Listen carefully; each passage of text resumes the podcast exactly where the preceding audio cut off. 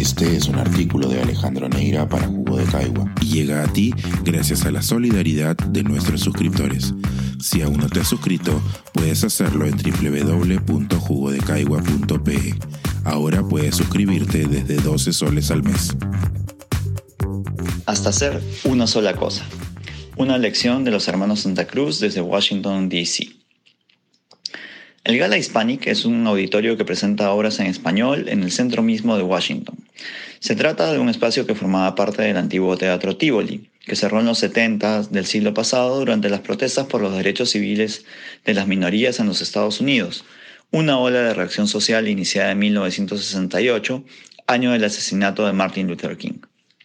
Gala significa Grupo Latinoamericano de Artistas el teatro ofrece una propuesta alternativa con obras y actores hispanos en el emblemático Columbia Heights, un barrio de mayoría afroamericana hasta hace algunos años y hoy una de las zonas de más rica y mayor diversidad de la capital estadounidense. Pese a que su director, Hugo Medrano, falleciera hace solo unas semanas, el Gala viene presentando el que fuera su último proyecto, una potente obra titulada Cumanana, inspirada en la vida y los aportes de los hermanos Santa Cruz a la lucha por los derechos del pueblo afroperuano. Esto se da nada menos que en el marco del mes de la cultura afroperuana y a pocos días celebrar el Juneteenth, la fecha que conmemora la liberación de los esclavos negros tras la guerra civil de los Estados Unidos. Escuchar en las voces de Anaí Padilla y Vicky Leiva las composiciones de Victoria Santa Cruz, recordar con los actores las décimas de Nicomedes y vibrar con el son contagiante de la música afro mientras se admiran las estampas de vivanderas y zapateadores proyectadas sobre el escenario es una experiencia hermosa y emotiva, y más estando lejos del Perú.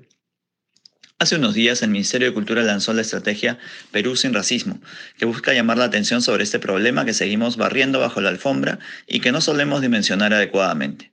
Ojalá la campaña contemple iniciativas concretas con las que peruanos y peruanas puedan luchar contra la discriminación y esté acompañada de una labor conjunta con el Ministerio de Educación. Esto porque, más allá de lo que pueda proponer el MINCUL, las cifras que arrojó la Encuesta Nacional de Percepciones y Actitudes sobre Diversidad Cultural de 2018 resultan alarmantes y dramáticas. Cinco de cada diez peruanos reconocen que hay racismo, pero solo el 8% se percibe a sí mismo racista. Mientras sigamos practicando el autoengaño, no podremos derrotar la lacra. Ejemplos como el de Victoria Santa Cruz pueden servir para diseñar ciertas acciones estratégicas. Ella decidió que su conocimiento de las raíces y herencia afroperuana no debían quedarse únicamente en el ámbito de las danzas y las costumbres. Sin alejarse de los objetivos de Cumanana, su compañía original decidió hacer del activismo una forma de vida y no dejó de viajar para formarse y luego comprometerse con algunas iniciativas desde el Estado.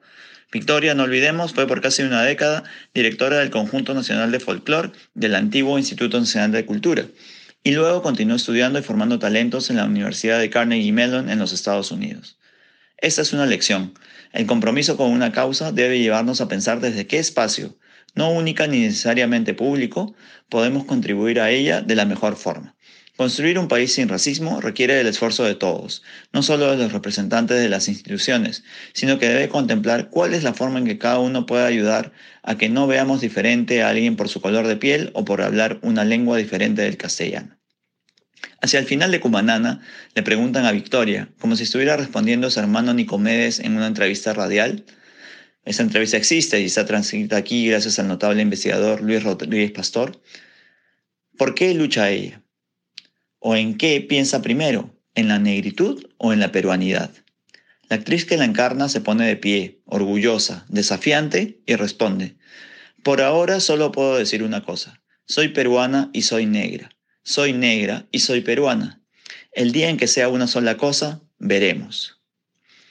¿Cuánto falta para que encontremos la cuadratura del círculo y seamos negros, indios, mestizos, peruanos? ¿Cuánto tiempo más debe pasar para enterrar de una vez por todas el sistema de castas colonial que parece seguir acompañándonos y que seamos una sola cosa? Empecemos primero por no seguir autoengañándonos. Pensar, escribir, editar, grabar, coordinar, publicar y promover este y todos nuestros artículos en este podcast cuesta y nosotros los entregamos sin cobrar. Contribuye en www.jugodecaigua.pe barra suscríbete y de paso espía como suscriptor nuestras reuniones editoriales.